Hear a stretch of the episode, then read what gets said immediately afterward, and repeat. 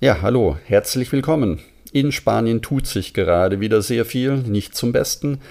Was genau erfährst du in dieser Folge? Außerdem erfährst du, welche Möglichkeiten es jetzt gibt, vielleicht zu Hause auch einen Jakobsweg laufen zu können, der dich genauso begeistern wird wie Wege in Spanien. Viel Spaß bei dieser Folge. Herzlich willkommen zum Jakobsweg. Schritt für Schritt zu mehr Gelassenheit. Mein Name ist Peter Kirchmann und ich helfe Pilgern und denen, die es werden wollen, dabei, ihren Jakobsweg vorzubereiten und ihren eigenen Lebensweg zu gehen. Und jetzt viel Spaß bei dieser Folge.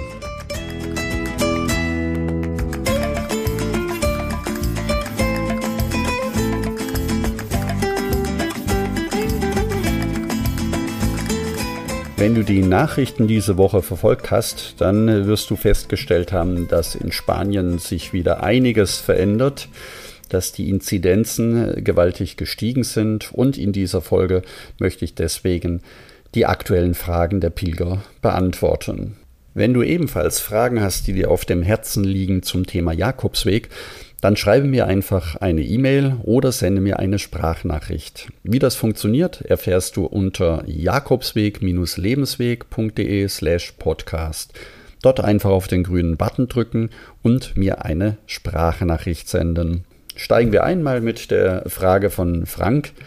Ich möchte mich am 21. Juli auf den Weg machen und hoffe bis zum 22. August in Santiago de Compostela anzukommen. Allerdings machen mir die Einstufung von Spanien als Risikogebiet und die Inzidenzwerte in einigen Regionen, die ich durchwandern werde, Sorgen. Meine Frage an dich, ist es deiner Einschätzung nach möglich und vernünftig, Camino unter diesen Bedingungen zu gehen? Welche Beschränkungen und Schwierigkeiten sind zu erwarten? Über eine Antwort würde ich mich sehr freuen. Ja, lieber Frank, das ist äh, die Frage, die im Moment durch alle Foren und durch alle E-Mails läuft. Wie sieht es eigentlich im Moment in Spanien aus? Nachdem wir vor, ja, wie sieht es in Spanien aus, nachdem wir vor 14 Tagen schon gesehen haben, wie schnell sich in Portugal etwas verändert? Der erste Teil deiner Frage, ist es möglich und vernünftig, den Camino unter diesen Bedingungen zu gehen? Ja, lieber Frank, eine kurze Frage an dich zurück wenn du die Möglichkeit hättest zu wählen, den Jakobsweg zu laufen in einem Land mit einer Inzidenz von 5 oder in einem Land mit sehr stark steigenden Fallzahlen, die in einigen Tagen über 200 kommen werden. Wo würdest du lieber den Jakobsweg laufen? Ja, vielleicht eine gemeine Frage, aber ich glaube, dass diese Frage im Moment im Kern auch viel aussagen kann. Also wie sieht es in Spanien aus? Innerhalb von 14 Tagen sind die Inzidenzwerte von unter 50 auf über 150 gestiegen. Wenn du den Camino Frances laufen möchtest, so wie du beschrieben hast, dann fängst du in Navarra an. Dort liegen die Inzidenzen schon bei 350, in der Rioja bei 141 und in Castilla-León bei 368. Galizien selbst, also in Santiago de Compostela, sind die Inzidenzen bei 87. Wenn man die Inzidenzen in Spanien bei den 12- bis 19-Jährigen anschaut, sind die Neuinfektionen schon bei über 500 pro 100.000 Einwohner innerhalb von sieben Tagen. Also die Werte sind gewaltig gestiegen. Und auch wenn ich nicht äh, voraussagen kann, wie die Werte sich verändern werden, es ist jetzt schon klar, dass Spanien auf jeden Fall über 200 in den nächsten Tagen erreichen wird und damit ebenfalls als Hochinzidenzgebiet oder Hochrisikogebiet eingestuft wird. Das ist meine persönliche Meinung. Ich hoffe, ich irre mich da. Tja, die hohe Inzidenzen, was bedeuten die? Die Wahrscheinlichkeit wird auf jeden Fall wachsen, dass sich Touristen in Spanien anstecken und so nach ihrer Rückkehr die Fallzahlen in ihren Heimatländern in die Höhe treiben könnten. Ähnliches war übrigens im vergangenen Sommer zu beobachten. Nachdem die Urlauber zurückgekommen sind, sind auch die Werte innerhalb Deutschlands, Österreich und auch in der Schweiz deutlich gestiegen. Der zweite Teil deiner Frage, welche Beschränkungen und Schwierigkeiten sind zu erwarten? Ja, wie sind die derzeitigen Beschränkungen bzw. Vorschriften? Die sind äh, sowohl in Spanien als auch in Portugal, Portugal die gleichen. Und das sind Abstand halten, Maske tragen, Desinfektion. Die Bettenkapazitäten sind in allen Herbergen deutlich runtergefahren worden aufgrund dieser Vorschriften. Das heißt, dass nur ein Drittel der Bettenkapazität, egal ob es öffentliche oder privaten Herbergen sind, zur Verfügung stehen. In Galizien und auch in Portugal und auf dem Camino Frances ist es so, dass die privaten Herbergen fast alle geöffnet sind, die öffentlichen Herbergen dann aufmachen, wenn die privaten an ihre Kapazitätsgrenzen kommen und das ist bis jetzt nicht der Fall. Auf jeden Fall ist es so, dass das Pilgern heute anders ist als vor der Pandemie und dass die Pandemie eben allgegenwärtig ist. Also jetzt noch zu pilgern ist auf jeden Fall anders als vor der Pandemie. Und die Pandemie mit ihren Auswirkungen ist auch auf dem Camino allgegenwärtig. Ja, in diesem Zusammenhang mit den Pilgerherbergen hatte ich in äh, einer vorherigen Folge darüber gesprochen, dass in Galizien die öffentlichen Herbergen alle in ein Reservierungssystem eingebunden sind. Dieses Reservierungssystem ist in dieser Woche abgeschaltet worden. Das heißt, es funktioniert technisch nicht einwandfrei. Deswegen hat die galizische Regierung das Reservierungssystem der öffentlichen Herbergen abgeschaltet. Was bedeutet das? Ganz konkret, die Reihenfolge der Belegung der öffentlichen Herbergen wird wie folgt sein. Zuerst Pilger mit körperlichen Einschränkungen, dann Pilger zu Fuß, danach die Pilger, die mit Pferd unterwegs sind und am Schluss die Pilger mit Fahrrädern. Die Plätze werden in der Reihenfolge der Ankunft der Pilger in der Herberge belegt, ohne dass Reservierungen möglich sind. Hier gibt es eventuell noch, und das muss dann von Herberge zu Herberge geprüft werden, die Möglichkeit bei Booking.com eventuell Reservierungen vorzunehmen. Öffnungszeiten der Herbergen sind ab 13 Uhr und am Abend werden die Herbergen in der Regel spätestens um 22 Uhr äh, wieder geschlossen. Ja, lieber Frank, ich hoffe, ich konnte deine Frage beantworten, auch wenn es äh, sicher nicht sehr gute Aussichten sind, im Moment in Spanien den Camino zu gehen. So gibt es dennoch Möglichkeiten. Wenn du jetzt noch eine Weile zuhören möchtest, dann kommen wir genau zu dieser Frage, die ich weiter unten beantworten werde. Die nächste Frage kommt von Rainer. Lieber Peter, ich gehöre auch zu den vielen Pilgern, die unter der Corona-Ausbremsung leiden. Ich warte gespannt darauf, als vollgeimpfter Mensch wieder auf den Weg zu gehen. Dabei habe ich aus praktischen Gründen in diesem Jahr vor, wieder einen oder gleich mehrere deutsche Wege zu gehen. So kam ich unter anderem auf dem Münchner Jakobsweg und beim Stöbern auf deiner Seite wo die wichtigsten Infos zu Pilgerherbergen in so praktischer Form zum Download enthalten sind. Was ich gerne erfahren möchte, ist konkret, wo und wie in den Zeiten von Corona gepilgert werden kann. Ja, lieber Rainer, vielen Dank für deine Frage.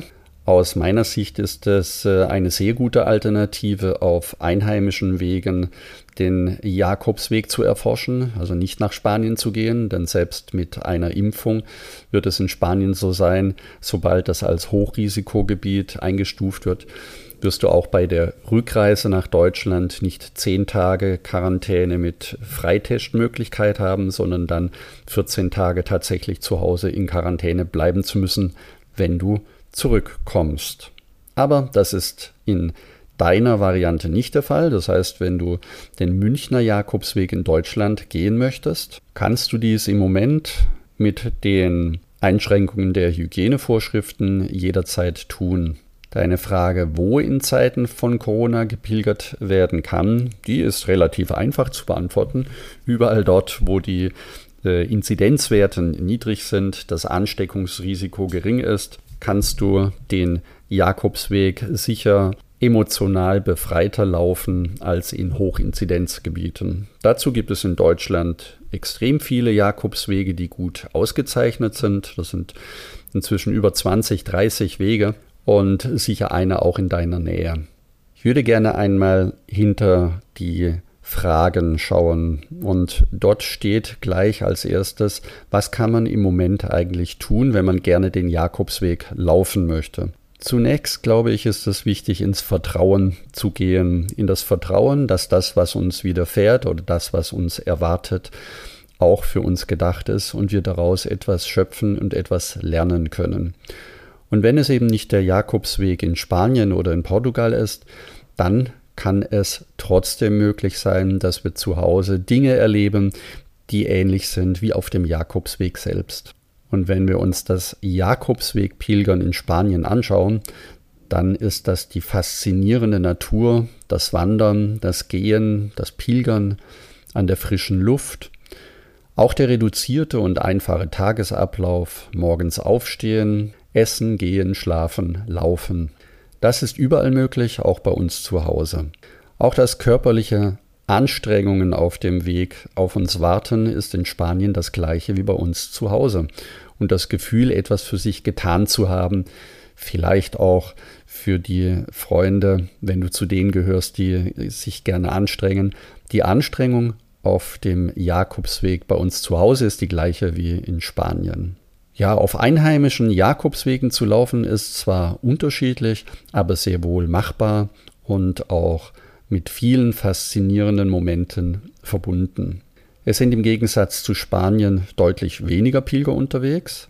Der Vorteil, wenn du auf einheimischen Jakobswegen laufen möchtest, dass du eine deutlich kürzere Anreise hast und im Moment natürlich auch deutlich niedrigere Inzidenzen, das heißt die Ansteckungswahrscheinlichkeiten sind deutlich niedriger was in Deutschland oder auch Österreich und der Schweiz der Fall sein wird, dass die Übernachtungskosten höher sind, denn es gibt auf kaum einem der Jakobswege bei uns zu Hause ein Herbergsnetz in dieser Form, wie es in Spanien ist. Dafür entfallen dir die Flugkosten der Anreise hin und zurück. Und äh, wenn du die Kosten ungefähr gleich halten möchtest und äh, statt in vier, fünf Wochen Spanien zu laufen, dann eben zu Hause in zwei oder drei Wochen laufen möchtest, dann wirst du kostenmäßig da einen kleinen Puffer wieder hereinspielen können. Und für die äh, Klosterübernachtungsfans in Spanien kann man an manchen Orten oder in manchen Orten auch in Klöster übernachten. Das ist in Deutschland im Süden eher möglich. Das heißt, Süddeutschland hat auch die Möglichkeit, in Klöstern zu übernachten. Soweit zur Frage, wo und wie kann man konkret in Corona-Zeiten auch pilgern. Die nächste Frage kommt von Josephine. Lieber Peter, ich bin zufällig auf die Seite aufmerksam geworden, da meine Tochter und ich eventuell ab Mitte August den Weg von München nach Lindau laufen möchten. Bisher hatte ich mich noch nicht näher mit dem Weg beschäftigt. Meine größte Angst ist es, wie organisiere ich die Übernachtungen für die Strecke? Buche ich im Vorfeld unserer Wanderung oder eher spontan? Ich habe noch nie eine solche Wallfahrt unternommen und freue mich über deine Antwort. Ja, liebe Josephine, vielen Dank für deine Frage, wie organisiere ich die Übernachtungen für die Strecke? Jetzt ist es so, dass du im Buen Camino Club ein Unterkunftsverzeichnis über den Münchner Jakobsweg finden kannst und auch über den Mosel Camino übrigens. Dort kannst du Übernachtungsmöglichkeiten sehen und was ich dir empfehlen würde, wäre auf jeden Fall den ersten und auch den zweiten Tag fest zu buchen. Warum?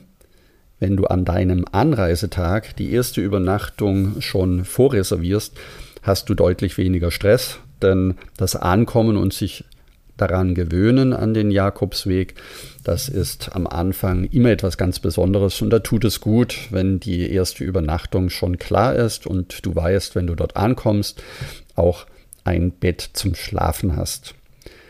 Das gleiche würde ich dir empfehlen für den zweiten Tag und am zweiten Tag nicht mehr wie 10 oder maximal 15 Kilometer zu laufen, sodass du eben gemütlich deinen Jakobsweg beginnst.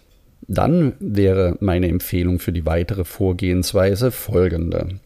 Entweder du lässt dich spontan darauf ein, das heißt morgens loslaufen und dort, wo du am Nachmittag ankommst, dir eine Unterkunft zu suchen. Wenn du dir das nicht zutrauen möchtest oder da noch etwas äh, sorgenvoll oder verängstigt bist, dann kannst du auch zwei Tage im Voraus buchen. Das heißt, du kannst immer besser abschätzen, je länger du unterwegs bist, wie viel du am Tag laufen kannst. Da du ab Mitte August den Münchner Jakobsweg laufen möchtest, würde ich dir empfehlen, die ersten drei, vier Tage schon einmal vorzubuchen, um dann zu sehen, ob die Unterkünfte noch frei sind. Denn auch in Bayern ist im August die Hochsaison. Wenn du dich auf das Abenteuer der nicht so schnellen oder nicht so frühen Buchungen einlassen möchtest, dann würde ich dir empfehlen, immer nachmittags bereits zu schauen, wo du ankommst oder ankommen möchtest und dann dort durchtelefonieren. Unterwegs gibt es übrigens auch fast überall in den Kirchen oder Pfarrhäusern oder in Bäckereien die Möglichkeit, ganz spontan nach privaten Unterkünften zu fragen. Auch diese Variante ist auf dem Münchner Jakobsweg problemlos möglich. Ich hoffe, deine Frage damit beantwortet zu haben und wünsche dir viel Spaß auf dem Münchner Jakobsweg. Und vielleicht noch zum Schluss für dich, liebe Hörerinnen, liebe Hörer, wenn du mehr über deutsche Jakobswege wissen möchtest, am besten auf jakobsweg-lebensweg.de slash Deutschland gehen. Dort findest du Verlinkungen zu den wichtigsten oder zu den bekanntesten Jakobswegen in Deutschland. Garantiert ist auch einer davon in deiner Nähe. Ja, und passend zu Corona heute einen kleinen Spruch zum Abschluss. Früher war alles gut, heute ist alles besser. Es wäre besser, wenn wieder alles gut wäre. Frei nach Heinz Erhard. Wenn auch du dich für den Jakobsweg interessierst und deine nächste Reise planen möchtest, dann werde jetzt Teil des kostenlosen Buen Camino Clubs. Dort findest du viele exklusive Inhalte und Downloads, die dir dabei helfen, deinen Weg schnell und einfacher vorzubereiten. Zum Beispiel eine Packliste, eine Etappenplanung, Unterkunftsverzeichnisse für verschiedene Jakobswege und auch einen Vorbereitungskurs, den du online mitmachen kannst, in dem du in fünf Tagen lernst, wie du deinen Jakobsweg vorbereiten kannst und garantiert an alles gedacht hast. Vielen Dank, dass du zugehört hast und ich wünsche dir eine lebensfrohe, sonnige Woche. Und denke daran, du bist wunderbar. Buen Camino, dein Peter Kirchmann.